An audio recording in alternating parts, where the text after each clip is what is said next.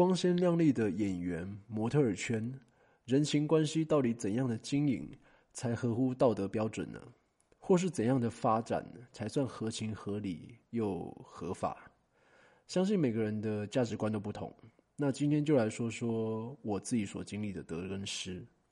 身处这个花花世界，人与人之间的行为逻辑关系，到底谁说了算？Hello，欢迎回到娱乐工作坊，我是 Fish，一个半生熟的演艺圈经纪人。期待有一天能与正在收听的你合作哦。最近一年内，不管是台湾或是中国，都有许多知名的艺人啊、演员、主持人，都有着各式各样呃大小不同的道德事件，那行为操守事件啊、感情事件、辱华事件，甚至说触犯法律的事件，就是闹得沸沸扬扬、层出不穷的。那如果说你们有在留意娱乐圈的听众啊，呃，或是平常爱看热闹、嗑瓜子的一些网络乡民啊，我觉得应该对这些上版面的新闻应该都不陌生。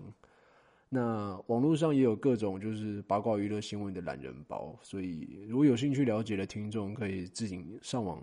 Google 一下。对，因为我今天想要讲讲的主题跟。呃，这些演艺圈是是非非的真相是没有关系的。那只是说，因为我自己身在这个行业之中的这个经纪人的一个职位，那我看到这些新闻，其实有很多就是身处于这个圈子里面的人的感触。那我自己有一些想法，想要在这个节目里面分享给你们。那并不是说要去批评啊这些。艺人啊，演员啊，主持人啊，他们的是非真相到底是真的假的，或是谁对谁错？那我只是想要借由我这个平台去分享我的自己的看法，那用我自己过往的经验，然后去去怎么讲？去阐述一些我自己想要我自己很个人的一些意见吧。对啊，因为我觉得。我自己的看到这些新闻的感感叹是多于批评了，因为我先拿我自己的身边发生的真人真实事件来说好了。对啊，因为很多事情我们不知道新闻的真相，那每个人、每个评论评论家，或者是每个乡民，或者是 even 警察，他们看到的事情的真相，也不见得就是事情。当下发生的那样，所以我觉得这个东西无从无无从批评跟批判起，对啊。那嗯，我这边就来讲讲说我自己曾经发生的故事吧，对啊，因为我自己当时的呃，应该不是说当时，应该是那些年呐，有很多其实当下发生的感受啊、情绪啊是没有说出来的。那其实现在也还是有很多心里的话想要对当年的当事人说，所以借由这个我自己的频道，想说就当我的抒发情绪的一个管道吧。那我如果希望当年的当事人能够有机会听到我的 podcast 的话，那这个留下来到现在的遗憾，希望能够希望他们听到能够怎么讲？也能有所获，也能有所释怀吧。对啊，因为我自己是有一个心结在，有一个疙瘩在。嗯，好了，那就来说说我想要呃这集想要说的一个我自己发生的故事。那如果有听前面几集的朋友，应该知道说我四五年前有做一组男生的团体。那当然，这个团体没有出道，所以没有正式出道，所以当然你们也不知道他们是谁啊。那只是说，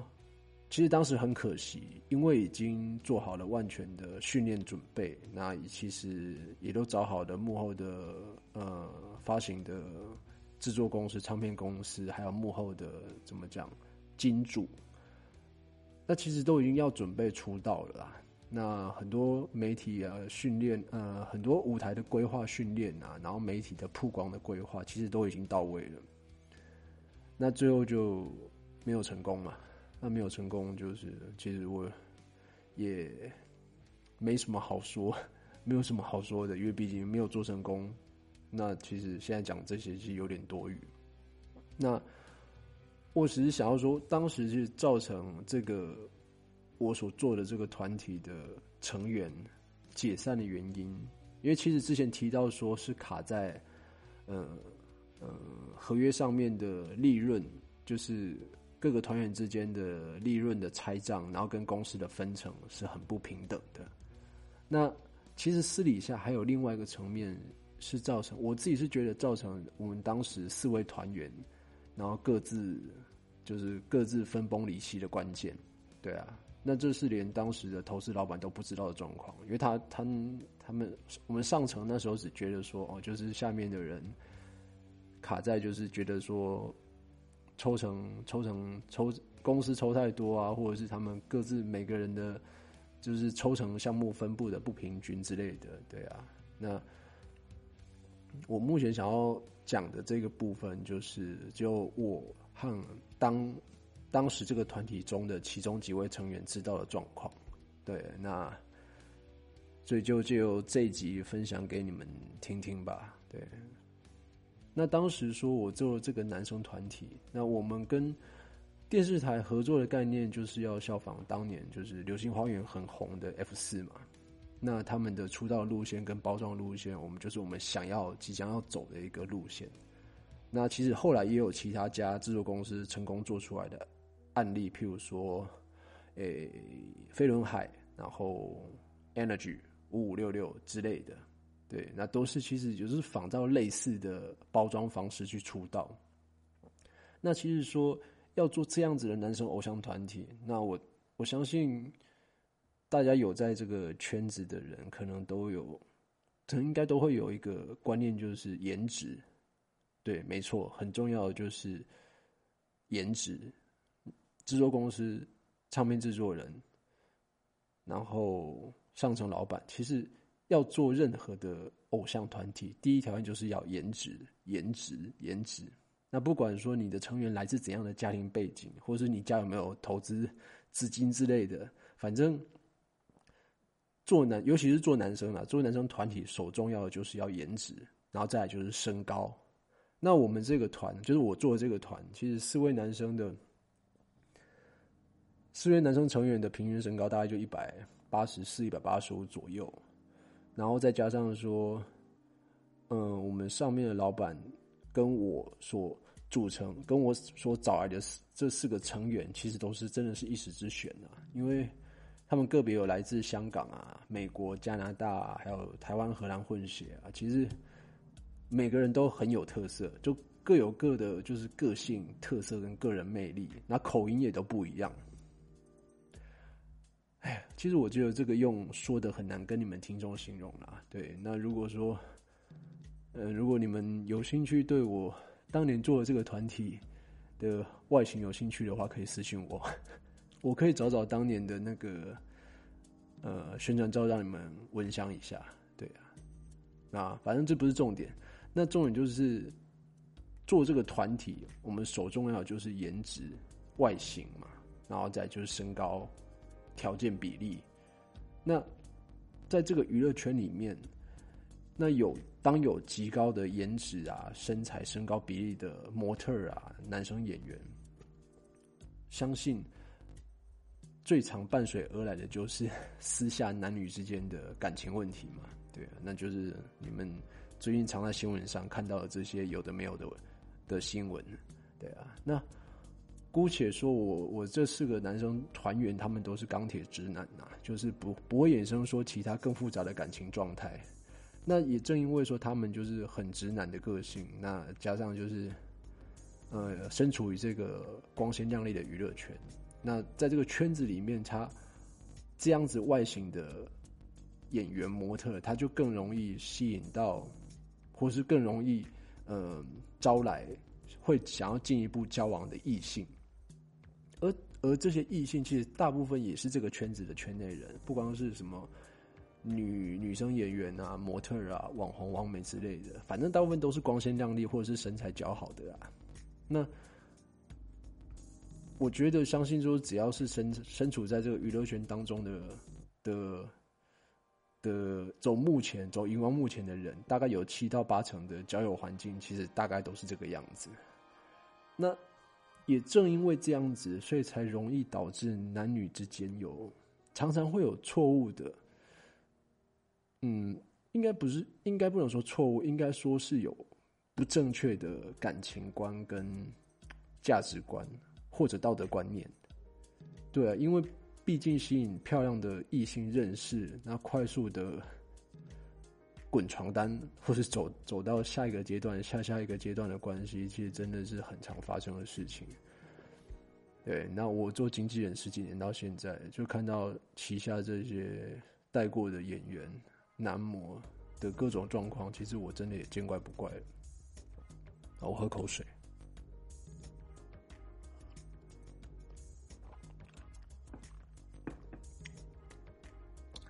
所以呢，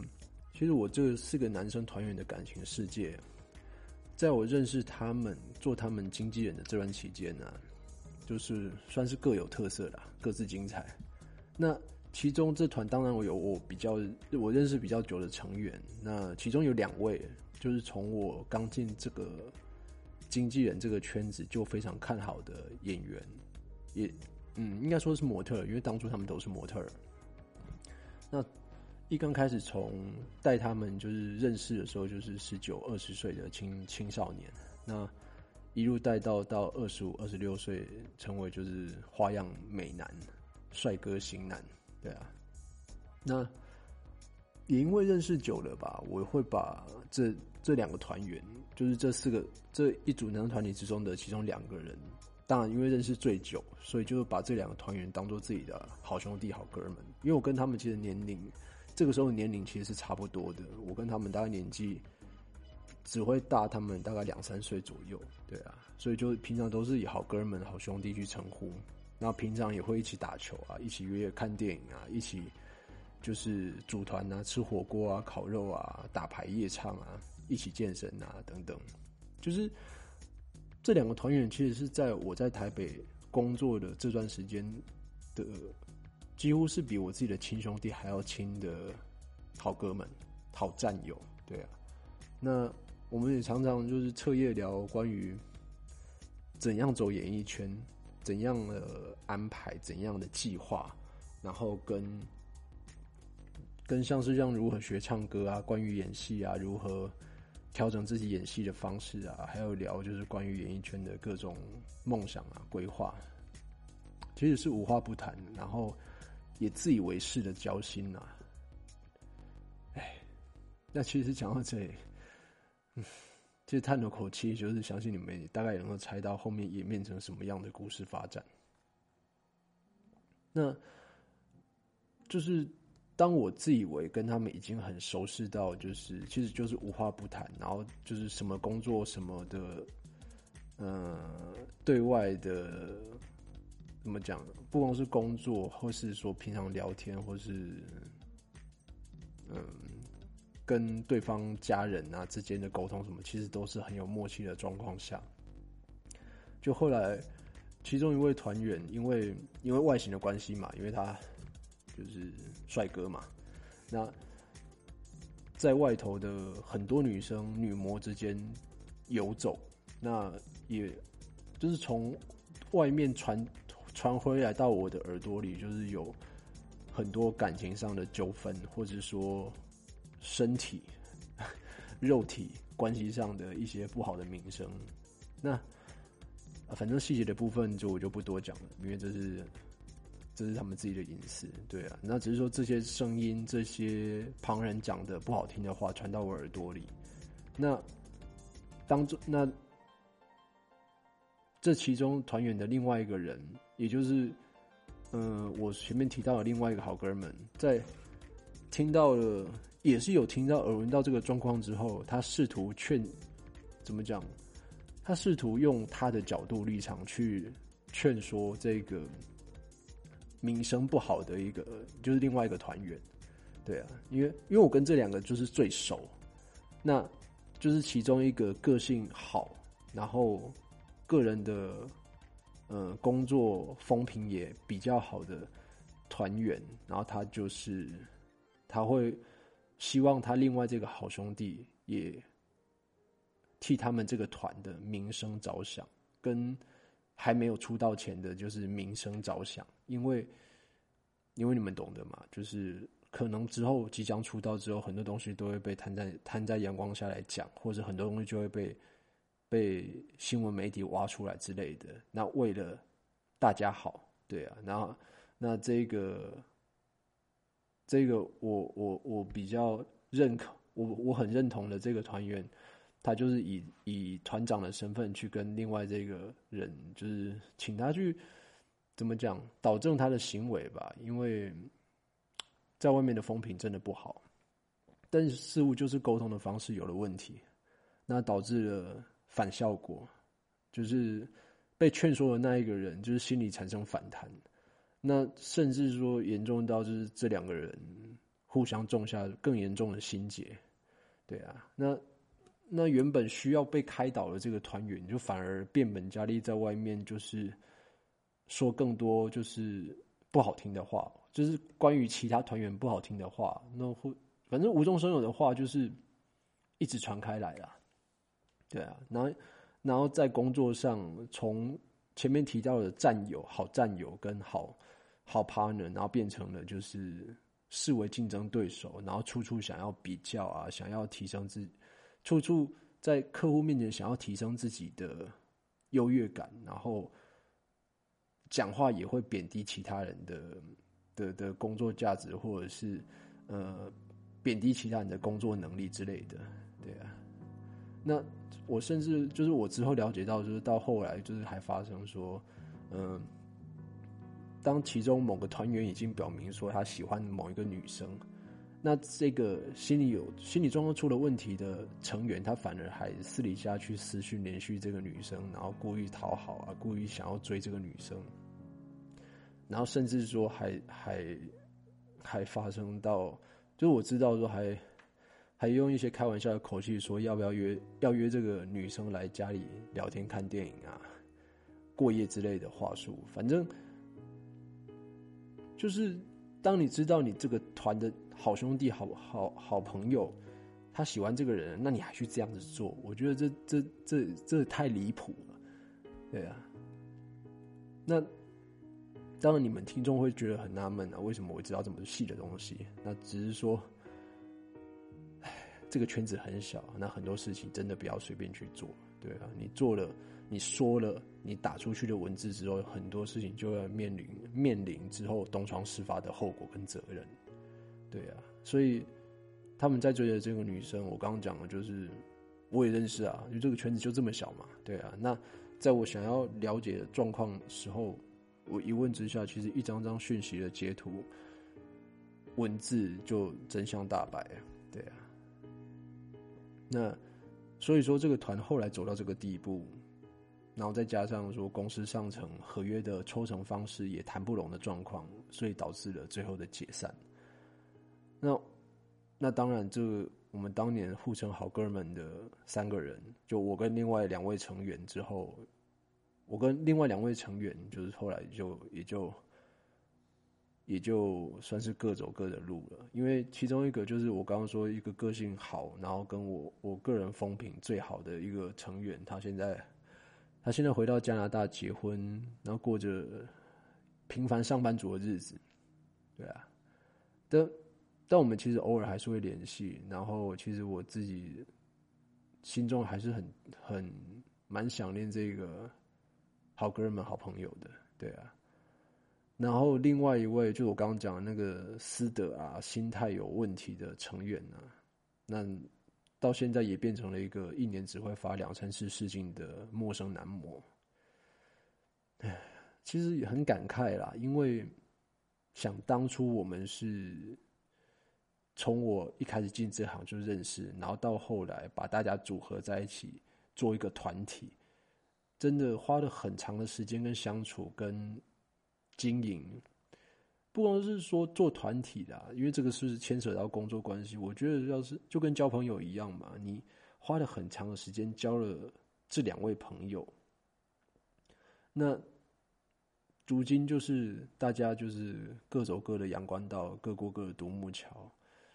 就我我也很感叹说，为什么人际关系会彼此好兄弟、好朋友之间会走到这样子的地步？那那我是就就看到最近发生的演艺圈的时事啊，这我自己就有感而发，得到了一下一些一些怎么讲，我自己的结论啊。因为男女艺人啊、演员、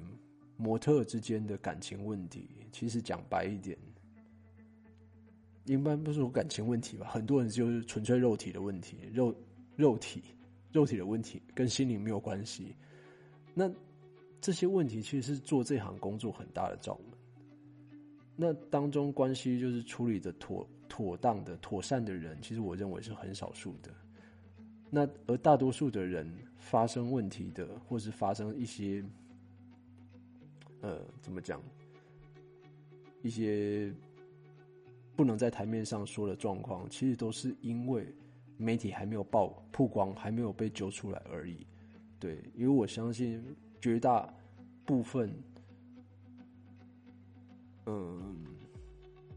做做这行演艺圈的男模、女模，其实。可能有七八成都是有类似这种状况在发生，因为但是不是每个人都有，对，那只是说容易发生的几率绝对是偏高的。那处理妥善的人很少，那处理的不好的人，我相信很多，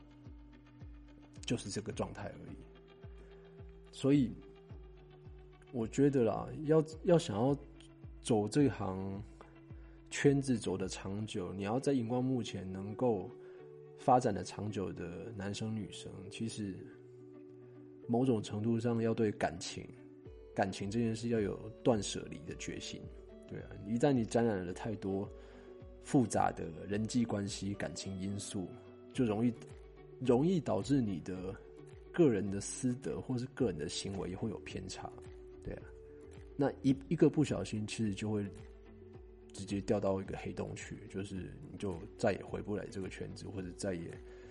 再也怎么讲，回不到当初你你走到的一个位置，对啊。那讲白一点啦，像今天新闻媒体说的，呃，小猪啊，吴亦凡啊，那大陆的艺人啊，郑爽啊，嗯，还有之前一个主持人前锋的一些社会媒体新闻，那。这些这些突发的状况，让他们的演艺的工作，或者说他们的整个人的人生，顿时画下一个惊叹号。有的人是休止符啦，就可能就直接停在那里，就没有办法再往前了。那那我走幕后的，其实不涉足这个圈子的很多人，我相信啊，就是这个世界上其他工作领域有这种私德问题的人，其实还是很多啊。但他们人生还是过得好好的啊，钱照赚，钱照赚啊，那感情一样很乱呐，那日子一样过得开开心心、黑黑屁屁啊，对啊，那当然没有啊，当然是前提是你不能做违法的行为啊。但今天就是因为我们人生在这个圈子，很多的事情评断是由不得我们自己决定的。那，所以我我这集节目。我才想到说，有有一些话，我想要就是试着讲，讲讲出来我心里的感受了。因为我看这些媒体新闻，我不想批评到底什么是对或错的行为，因为真的看到那些网络上面的乡民啊，或是 Facebook 的一些回复啊，媒体报道啊，大部分都是都是被媒体所呈现出来的东西带着走。对，就一面倒，就骂说哪个是对的，哪个是不对的，你要怎样怎样怎样，你怎样是不对的行为，是偏差的行为。其实我觉得我没有不应该去讲这些，我啦，对啊，我只是说以经纪人角度来讲，说当一个演员选择了这个行业的工作形态，甚至到有一天你从素人模特儿变成演员、艺人、歌手、明星，或者是。有朝一日成为了家喻户晓的巨星的时候，那你的其实很多应该说你的一切一切价值观就不会再是自己的了，而是必须要活在这个社会期待的价值观眼中。那你在，那你就必须要在社会期待的眼光下去求认同、求生存，甚至求掌声，对啊。那光鲜亮丽的艺人生活之中，其实我就是觉得充满了无奈啊。那这是我们身为幕后操盘手的经纪人，就是深深有感，而且惋惜的，而且。不能，但当当然在这里还是重新说明一次，就是你不管做任何事情，都不能脱离情理法，不能违反法律，不能有就是触犯法律的行为。这是你不管做做哪一行工作都是一样的，对啊。那只是说你除了触犯法律之外，你很多一些个人的品德操守德性，一旦有了行差踏错，其实就是为时已晚了。哼，突然想到那个之前黑人家里，就是新闻不是说那个报道黑人家里被抓到用安博盒子看奥运的新闻嘛？还有就是前几天那个王力宏因为没有遵守隔解隔离后需要继续自主管理七天嘛，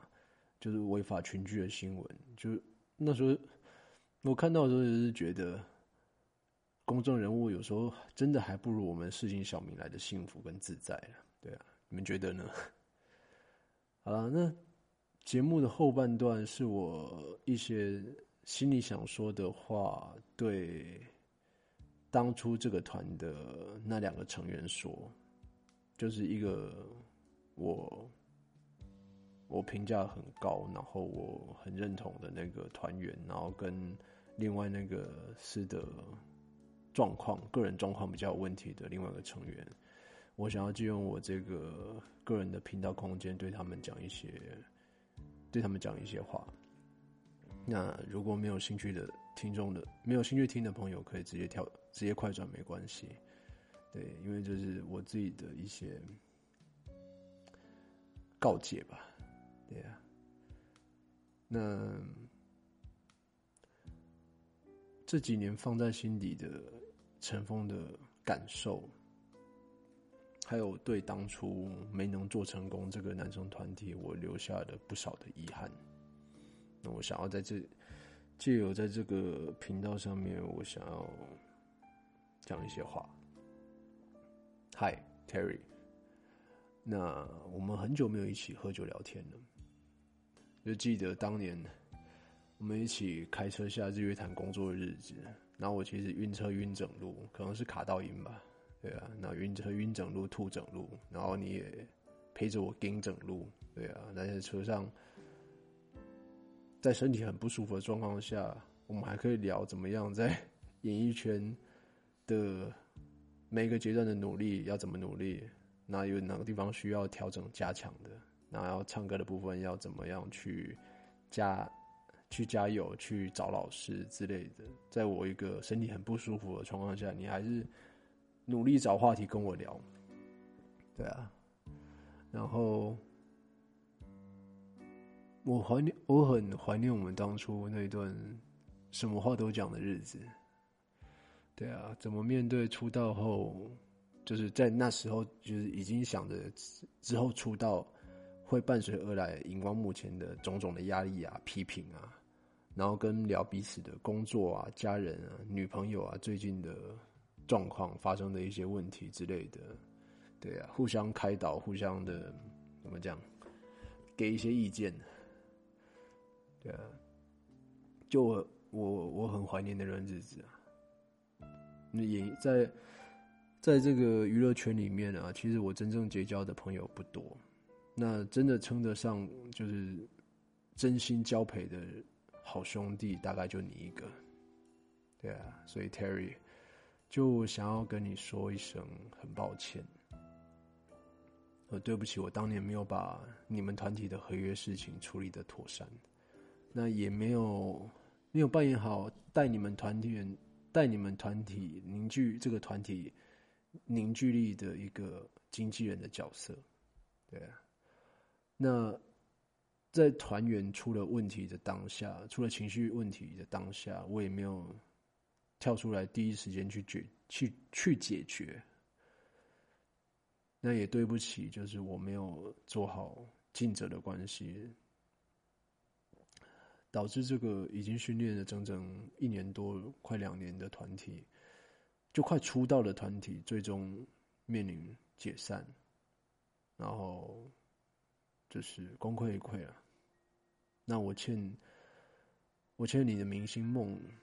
在你后来决定回加拿大结婚工作后。大概也就注定了，就是无法弥补的可能吧。真的很抱歉。就如果那时候我再更努力一点，我更积极的去处理你们各自的情绪问题，或是在合约上，我多替你们想一点，多让公司去配合你们的要求一点，那也许你的从此人生，还有我的人生。到现在都会完全不一样吧？就我觉得自己很失败啊。那明明做这个团体是我进这行圈子最心心念念、最想要达成的目标，但如今却却只成立了一个高不成低不就的经纪工作室。或许你在加拿大过的日子一切都好，可是兄弟，你知道吗？就。你不应该只是这样。如果当年碰到碰到你带你的经纪人不是我，就是碰到带你的经纪人不是我，是更厉害、更更强大的经纪人，我相信你的现在跟未来一定会完全不一样，一定会截然不同。真的很抱歉。耽误了你的那段黄金岁月，也真的对不起。就我这个经纪人到现在仍然一事无成，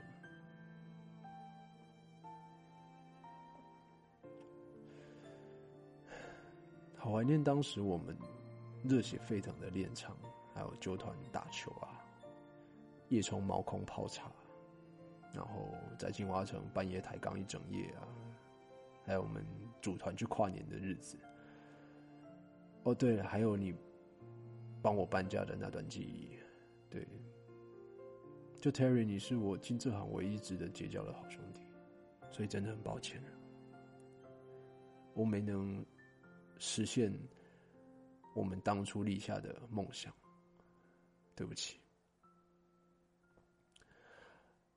再来，呃，想对另外一个成员大帅说，哦，因为。毕竟你还在这行圈子，那提到你的英文名字，可能某些人就能猜到你是谁了吧？所以还是帮你低调一点吧。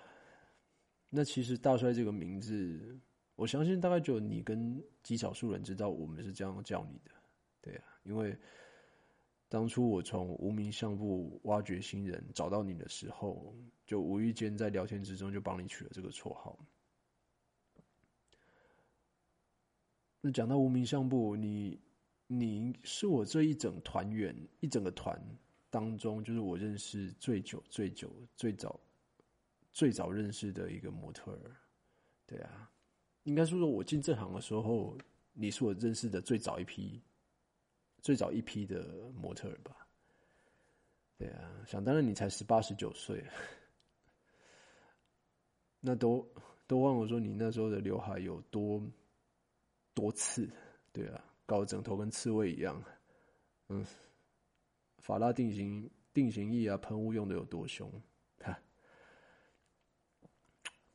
就正因为认识最久，所以我自认为对你的这个人的个性、感情观跟价值观还算了解。那尤其当我们我们都了解到说你的家里状况，你的你的。妈妈的状况之后，其实我们对你是有更多的期许，跟想要给你更多的机会去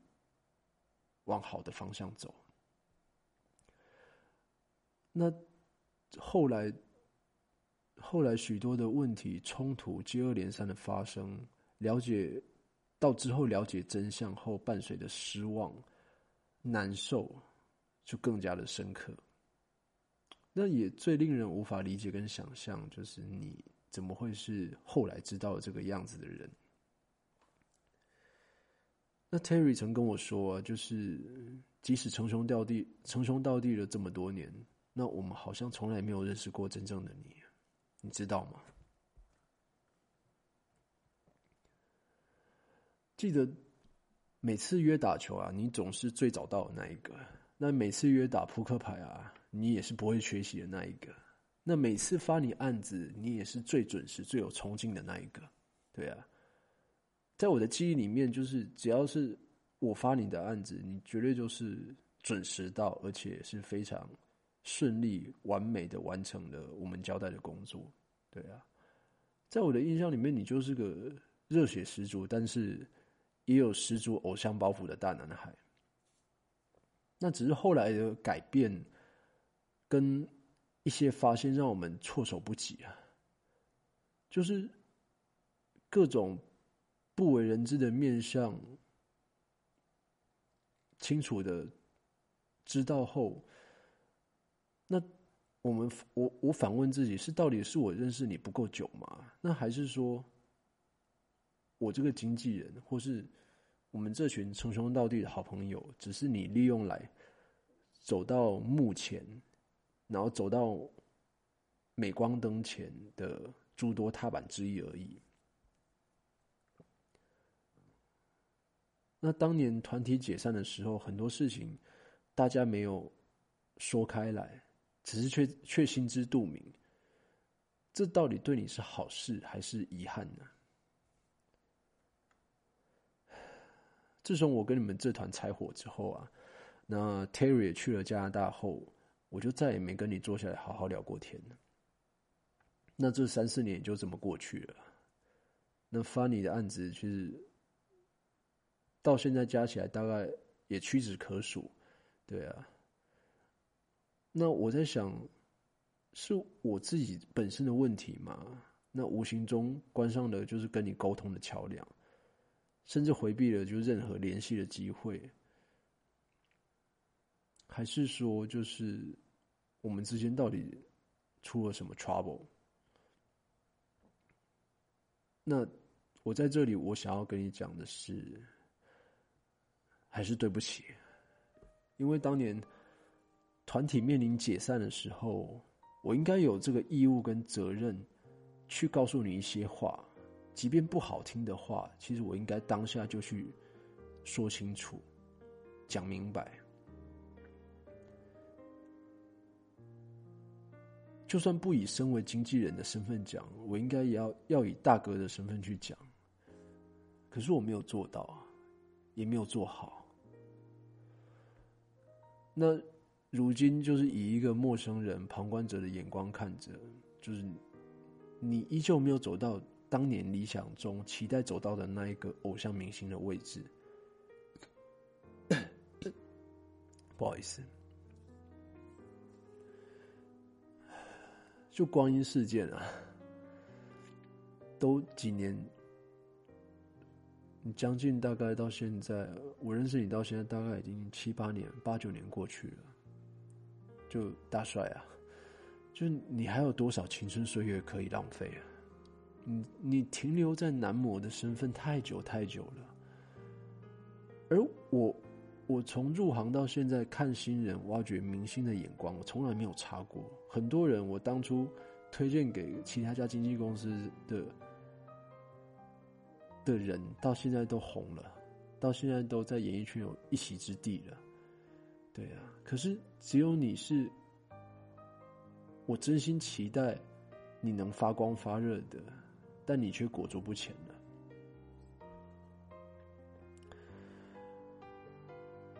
所以，如果如果时间还能重来一次，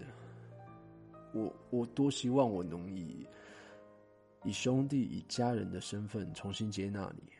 不管你那时候的所作所为究竟如何，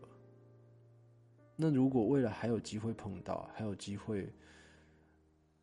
我能够我们两个坐下来聊天，我希望能以经纪人的身份重新导正你，走上一个会被这个社会接纳的一个轨道，这样才不会浪费了老天给你这么充分的外形、天分跟歌声条件，你知道吗？就如果说你现在已经是个很有明星、很有很有名气的歌手、演员呐。就是你在这个圈子已经有了非常大的知名度、一席之地，我还不会那么的难过跟失望。可是你到现在就这样了，那你的演艺圈、你的模特人生就真的只是这样子了吗？是不是因为没有人告诉你什么是成为公众人物需要有的自觉，还是因为说你害怕成为公众人物后？公众人物后，很多的个人隐私就会被摊在阳光下检视，或者被新闻媒体爆料，或者是社会舆论批评呢？这我不知道。那我只想说，就是我很自责，身为经纪人，或我自认为是你的家人，在台北的家人。那在当年这些事发当下的症结点。产生冲突的时候，我闪避了，我没有去双向的对话沟通，也或许因为愤怒，也也跟 Terry 同样的感到对你的失望不解，所以之后我冷漠以对，真的很对不起，真的。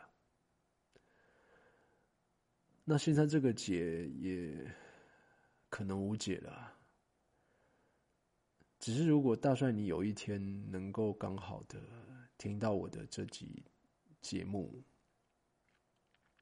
我希望你能感受到我心里很深的遗憾跟歉意。还有我想告诉你的一句话就是：你不该只是模特这样，对。你远远不只有这样的程度跟能力，跟能力。好了，啊，抱歉，听众们，就是前面这这两段话，你们听了可能前不着村后不着店的，也跟你们说声不好意思啊，就是我挪用了自己的私人频道，讲了一些很私心的话，就是耽误了你们宝贵的聆听时间，就不好意思。那在这集，我我试着想要说明的另一个主观想法是：艺人明星啊，被新闻所报道啊，舆论所谩骂，舆论所谩骂，甚至政府所关注干涉的各种行为事迹，其实导致这些事情发生的主因，就我个人认为啊，跟经纪人、经纪公司。绝对是负有连带的责任，而且这些连带责任的比重，其实占了每个重大新闻事件的七到八成。对，因为因为经纪人其实对于这些明星啊艺人来说，不光只是工作行程上的安排规划，因为很多时候是必须要扮演心灵导师的角色，甚至是陪伴在艺人生涯中，你永远要当黑脸的黑脸的角色。因为艺人是走在幕前，摊在社会媒体阳光下的一种一种职业，他算是某种程度算是很高压的工作，因为你没有个人的隐私，但伴随的伴随而来的是巨额的报酬、名声啊，当然还有就是 美色的诱惑的这样子的一个环境。那在这种状态下，其实你。心境的转变、心态的或者是个性的转变，其实很常常是发生在不自觉的状况下，就个性就慢慢的走样，就变糟变坏了。而经纪人其实主要就是能够细心察觉自己带的艺人种种迹象转变征兆的那个吹哨者。就我不知道这样子形容恰不恰当啦，但是如果艺人有任何问题，出了任何状况，上了新闻媒体，我觉得第一个要担起责任的就是经纪人，因为没有带好，你没有教育好，没有导正你带的艺人到适当的行为方向，甚至在在你的艺人，或是说他已经是巨星，已经不可一世的时候，你经纪人没有下更大的决心去站在更细微处，要求艺人需更加谨慎的、妥善的负起社会形象的责任。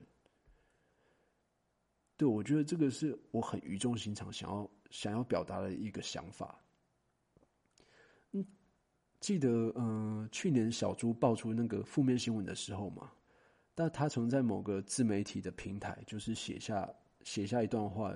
就就是说，嗯，有时候人会在不知不觉中活成了自己讨厌的样子，其实这也是成长的一部分。我记得是这样讲，我觉得他那段话是这样写的啦。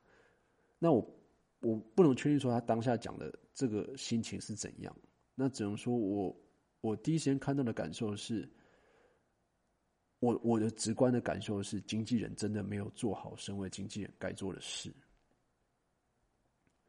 也也许这些年来，就是小猪的经纪人小双，小双他本本身是因为我之前在某一家经纪公司跟。罗志祥他们合作了很多部戏，所以我知道说小双是罗志祥一直以来的专职的经济窗口，就是你要找罗志祥谈什么工作，第一时间就是要找小双。对，那小双其实这些年来，他能他带艺人，他能做的都做了，也做得很好。那他带带小猪走到了全亚洲知名的巨星的一个位置，可是我。呃，不好意思，下面都是我自己主观的主观的看法，所以，嗯，如果觉得没是持不同意见的，就对，先跟你们讲一下，就是不好意思。那我我自己认为，就是他的经纪人小双，他他后来疏忽了一个最枝微末节的事，也就是说，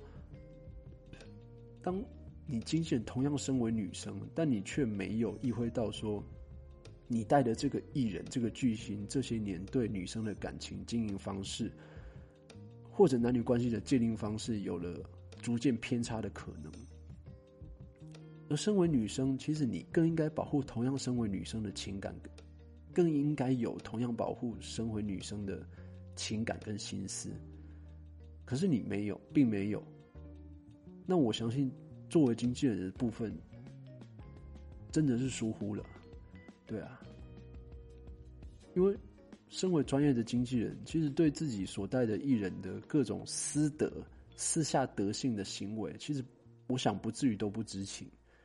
但没道理，你你知道状况，你还睁一只眼闭一只眼去看待你自己带的艺人慢慢走到变质、变坏这一这一个地步。那尤尤其说，你你更明白你自己带的艺人是。众所周知的公众人物，一个巨星，他是需要长久经营的。所以我看到小猪在这个媒体上面讲的，写下这一段话，我我只能这么解释说，经纪人真的疏忽了。而这个疏忽，我想是占了造成这个巨这个非常巨大爆料新闻的七八成责任。对啊。就我想说，就正正跟我当时候一样啊，因为我回避了沟通，我没有试着导正我旗下的团员这些已经偏差的行为思想，即使没有及时的导正，所以最终走到了无可挽回的地步。那只是我的我的这些